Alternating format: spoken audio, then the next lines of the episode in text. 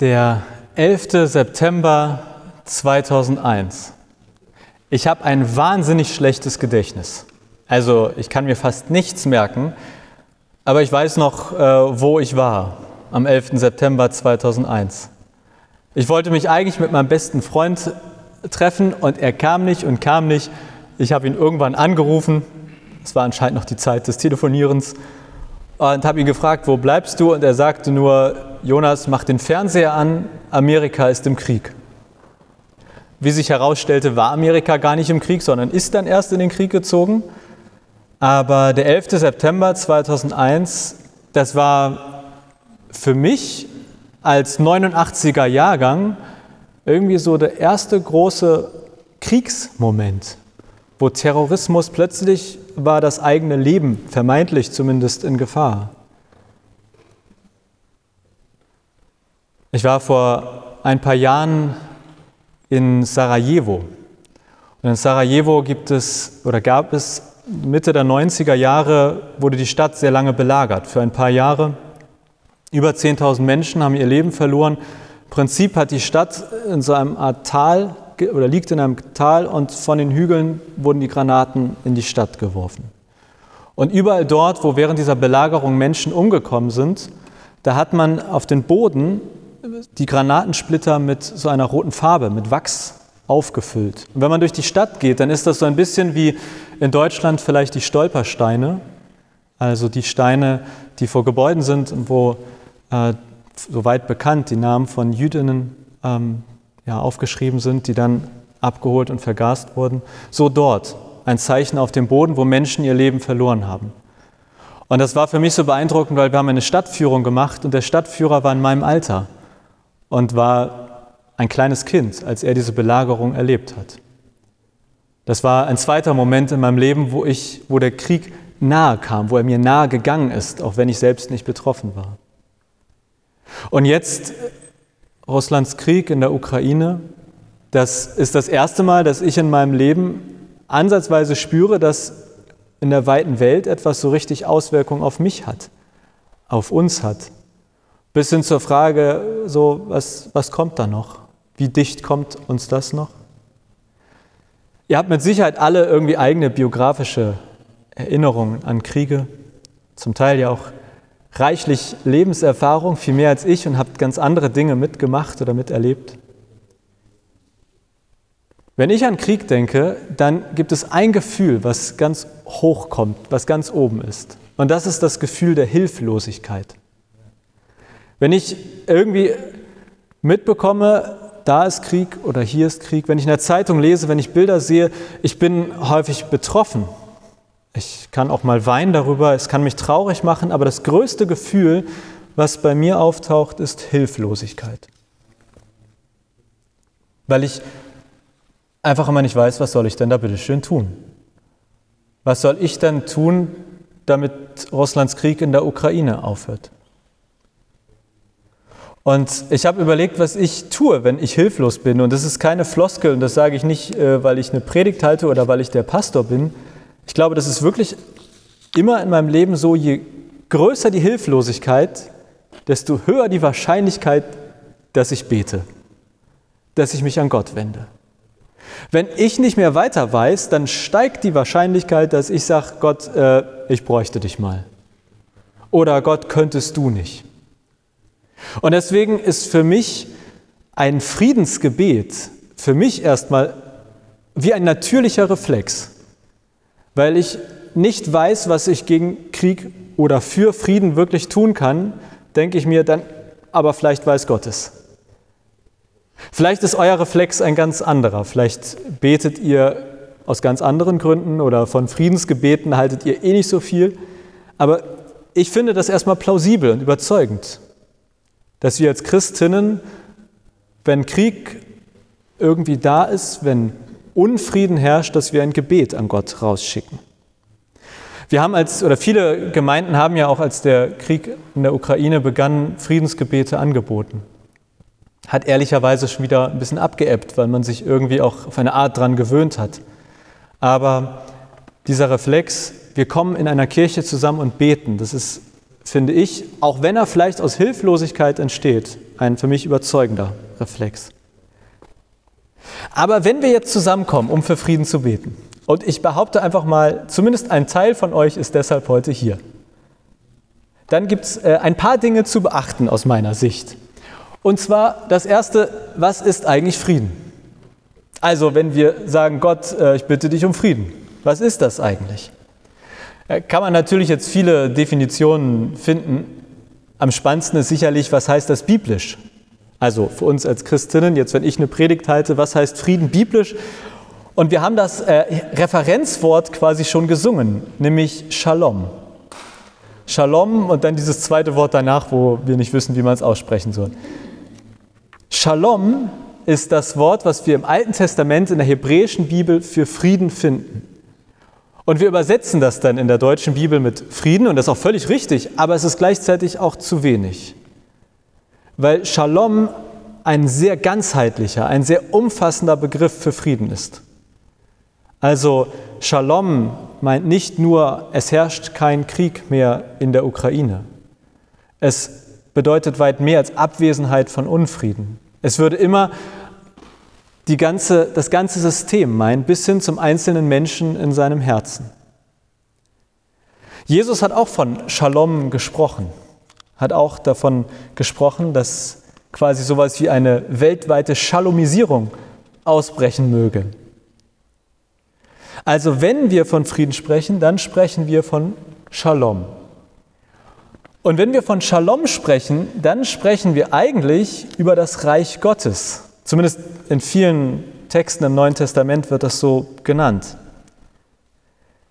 Denn wenn überall Shalom herrscht, also so jetzt mal die biblische oder die These von Jesus, dann ist das Reich Gottes auf der Welt.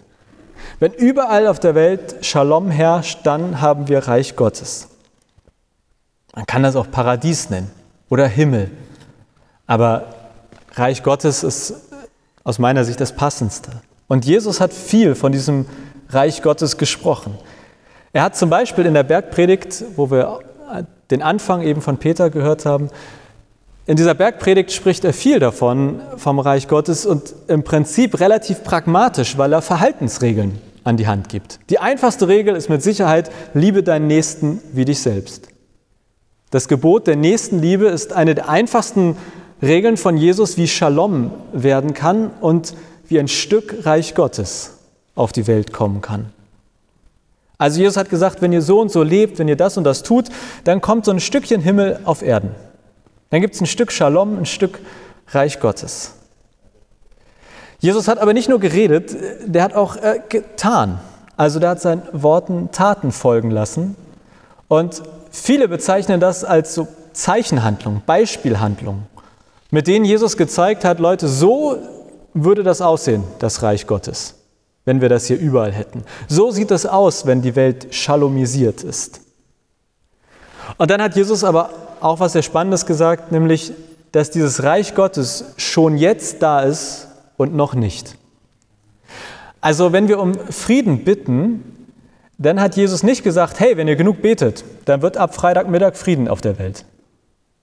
Er hat gesagt, wenn ihr Folgendes tut oder in meinem Namen betet, dann kann Shalom werden, dann kann Reich Gottes werden, aber immer schon jetzt und noch nicht. Das heißt, es ploppt auf. Es kann werden, aber Jesus hat uns nicht versprochen, dass es, wenn wir nur genug und kräftig genug beten, automatisch überall auf der Welt sofort Shalom und Reich Gottes gibt. Das heißt, schon in der Bibel ist ein schon und also schon jetzt und ein noch nicht angelegt und das ist letztlich vermutlich auch unsere Erfahrung, wenn wir über Shalom, über Reich Gottes sprechen dass wir es bestenfalls aufploppen sehen, aber es ist nicht einfach so für immer irgendwo da. Und dann kann man sich ja berechtigterweise, finde ich, die Frage stellen, ja, hilft das eigentlich? Also ist jetzt schön und gut mit den Kerzen hier, jetzt haben wir alle gesagt, da bitten wir Gott drum, hilft das denn? Oder war das jetzt so ein bisschen fürs Herz und wir können nach Hause gehen und sagen, war mal wieder richtig gut für Frieden zu beten, aber ist auch was passiert? Ist ein Stück mehr Shalom oder Reich Gottes geworden? Und ich finde, dahinter steckt eigentlich die ganz grundsätzliche Frage, hilft beten? Also bete ich und es passiert was oder ist das, ist das mehr für mich? Ist das was fürs Gefühl? Meine ganz persönliche Meinung ist, mit dem Beten und auch mit dem Friedensgebet ist es ein bisschen wie mit dem Fußball und dem Tore schießen. Ich spiele ja sehr erfolgreich beim VfL Lobrügge bei den dritten Herren. Wir verlieren in letzter Zeit sehr viel, muss ich sagen, und sehr hoch. Ich spiele auch wenig und ich möchte keinen Zusammenhang herstellen. Ich glaube, wir würden noch höher verlieren. Ich spiele im defensiven Mittelfeld und ich schieße selten aufs Tor weil es ist erstens weit weg, ich habe keine Lust, so weit zu laufen, dann muss ich auch die ganze Strecke wieder zurücklaufen. Aber im Training ist ja manchmal auch Schusstraining angesagt. Und äh, ich, also ich bin auch wirklich nicht gut da drin, Tore zu schießen. Irgendwie, also wenn ich doll schieße, geht es drüber, wenn ich nicht doll schieße, dann langweilt sich der Torwart. Es, aber manchmal treffe ich das Tor. Und so ähnlich, jetzt etwas überspitzt gesagt, ist das auch bei mir und beim Beten. Also äh, nicht jedes Gebet geht ins Tor. Und manchmal denke ich mir, oh, vielleicht soll ich lieber das mit dem Beten sein lassen. Äh, das geht ja eh nicht rein. Aber ich weiß, also wenn ich aufhöre, aufs Tor zu schießen, dann werde ich halt auch ganz sicher kein Tor mehr schießen. Also wenn ich sage, der Ball geht eh nicht rein und ich spiele den Ball ins Aus, ist vermutlich eine Taktik, die mein Trainer ablehnen würde. Der würde sagen, versuch's und wenn du dreimal daneben schießt, ein viertes Mal versuchen. Vielleicht würde er aber auch sagen, du Jonas, äh, du hast noch Mitspieler, du kannst den Ball auch abgeben. Und das ist beim Thema hilft Gebet für mich etwas, was mir hilft, um die Frage zu beantworten, dass ich einerseits denke, ich möchte dranbleiben. So wie ich beim Fußball auch dranbleibe und weiter schieße in der Hoffnung, dass ich möglichst häufig das Ding reinmache. So ähnlich beim Gebet. Ich möchte beharrlich dranbleiben und sagen, Gott, ich schieß weiter auf das Tor, wo du da äh, meine Gebete empfängst.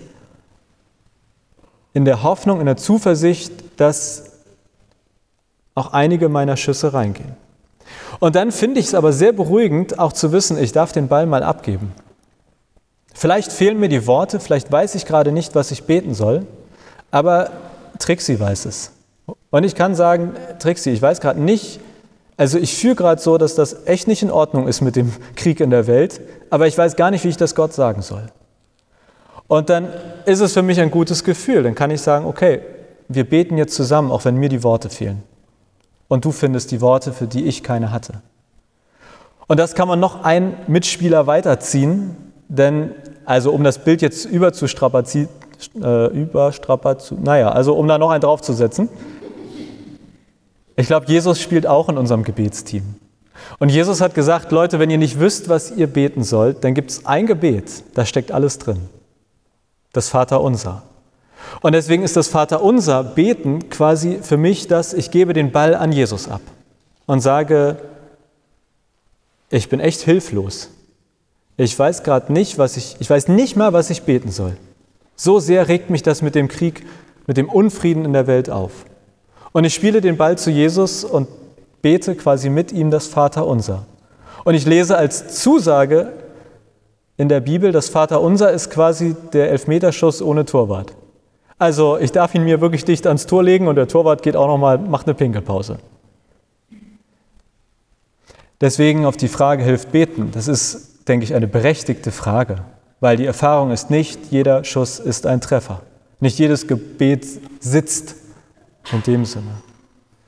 Aber gleichzeitig denke ich mir, und das steht so mehr oder weniger auch schon in der Bibel, dieses beharrlich dranbleiben, das hilft, damit Gebete treffen. Und wir dürfen den Ball abgeben. Und deswegen finde ich einen Gottesdienst wie diesen wertvoll und schön, wo wir zusammenkommen und sagen, jetzt sind wir eine Gebetsmannschaft. Und wir wissen nicht, welcher Schuss hier reingeht, aber wenn wir alle gleichzeitig da mal losballern, dann steigt die Wahrscheinlichkeit. Und wenn uns die Worte fehlen, dann haben wir Jesus als Mitspieler und sein Vater unser. Deswegen beten wir heute auch noch gemeinsam das Vater unser. Und dann äh, finde ich aber schon, also auch eine wichtige Frage, darf ich es denn eigentlich beim Beten belassen? Also jetzt kommen wir zusammen, wir sind eine tolle Gebetsmannschaft, äh, wir haben tolle Trikots, wir tragen alle schwarz, lang und dann finde ich, ist ja die Frage, aber Jesus, der hat doch nicht nur gesprochen, der hat ja auch was getan. Und wie ist es mit uns? Darf ich es beim Beten belassen? Ganz grundsätzlich glaube ich, ja, natürlich. Jeder gibt und jeder tut, was er kann. Und ich finde das manchmal sehr, ähm, ja, regelrecht bewegend, wenn gerade ältere Menschen mir erzählen, du, ich kann nicht mehr in die Gemeinde kommen, ich kann nicht mehr daran teilnehmen, aber ich bete für euch. Das kann ich noch. Und das klingt manchmal so, als wäre es zu wenig, aber manchmal denke ich mir, vielleicht ist das das Wichtigste an der ganzen Sache gewesen. Also ich will das Gebet gar nicht abwerten oder sagen, es ist zu wenig. Und jeder tut das, was er tun kann. Und trotzdem denke ich mir, also wenn ein Olaf Scholz sagt, äh, Ukraine, wir sind an eurer Seite, dann ist das ein schöner Satz, aber die UkrainerInnen werden natürlich sagen, lieber Olaf, äh, ein paar Taten wären auch schön. Und ich glaube, so ähnlich ist das manchmal auch beim Gebet. Es kann auch in Anführungszeichen als, ich habe ja schon gebetet, ich habe ja schon Gott gesagt, er soll sich darum kümmern, genutzt werden. Deswegen ist ein kleines Plädoyer heute, lasst uns nicht nur für Frieden beten, sondern da, wo wir können und da, wo es uns möglich ist, uns auch für Frieden einsetzen. Und wie setze ich mich für Frieden ein? Mit Sicherheit hängt das von dem Unfrieden ab, über den wir sprechen. Also reden wir über einen großen Krieg wie Russlands Krieg in der Ukraine? Reden wir über Unfrieden, wie ihr ihn erlebt habt im Iran, wo Menschen aus religiösen Gründen verfolgt werden, wo Menschen, Pastoren einfach verschwinden. Da gibt es immer wieder zum Beispiel von Amnesty International die Möglichkeit, zumindest versuchen aufmerksam zu machen, Unterschriften zu sammeln, Briefe zu schreiben. Ich kann mit Geld Organisationen unterstützen, die sich einsetzen für Frieden. Aber wir können das alles auch ein bisschen runterbrechen vom großen Krieg auf die Kleinkriege in unserem Leben auf der Arbeit, in der Familie, in der Gemeinde. Man könnte fragen, wo spürst du, dass Shalom fehlt? Wo wünschst du dir manchmal so ein Stückchen schon jetzt vom Reich Gottes? Und ja, ich würde sagen, natürlich kann man sagen, jetzt bitte ich Gott, dass er meiner Familie Frieden schenkt. Aber das Gebet könnte auch lauten, schenk mir Mut, es anzusprechen. Oder schenk mir die richtigen Worte in diesem oder jenem Konflikt. Also das Gebet muss ja nicht heißen, ich gebe den Ball immer weg, sondern es kann auch bedeuten, gib mir den Mut oder schenk mir die Technik zu schießen.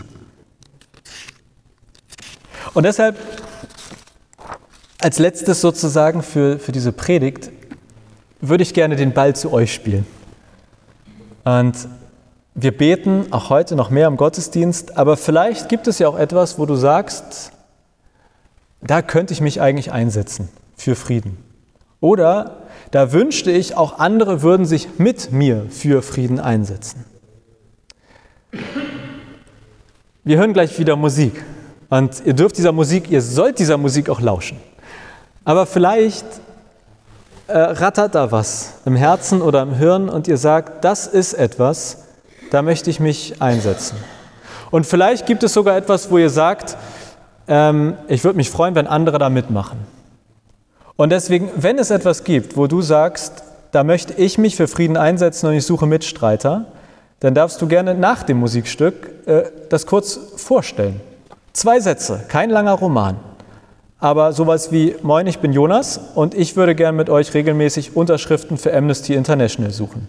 Oder Moin, ich bin Trixie und es gibt ein Projekt, was ich total gerne mit Spenden unterstützen möchte und ich suche Mitstreiter, die mit mir Spenden sammeln. Also in so einer Kürze.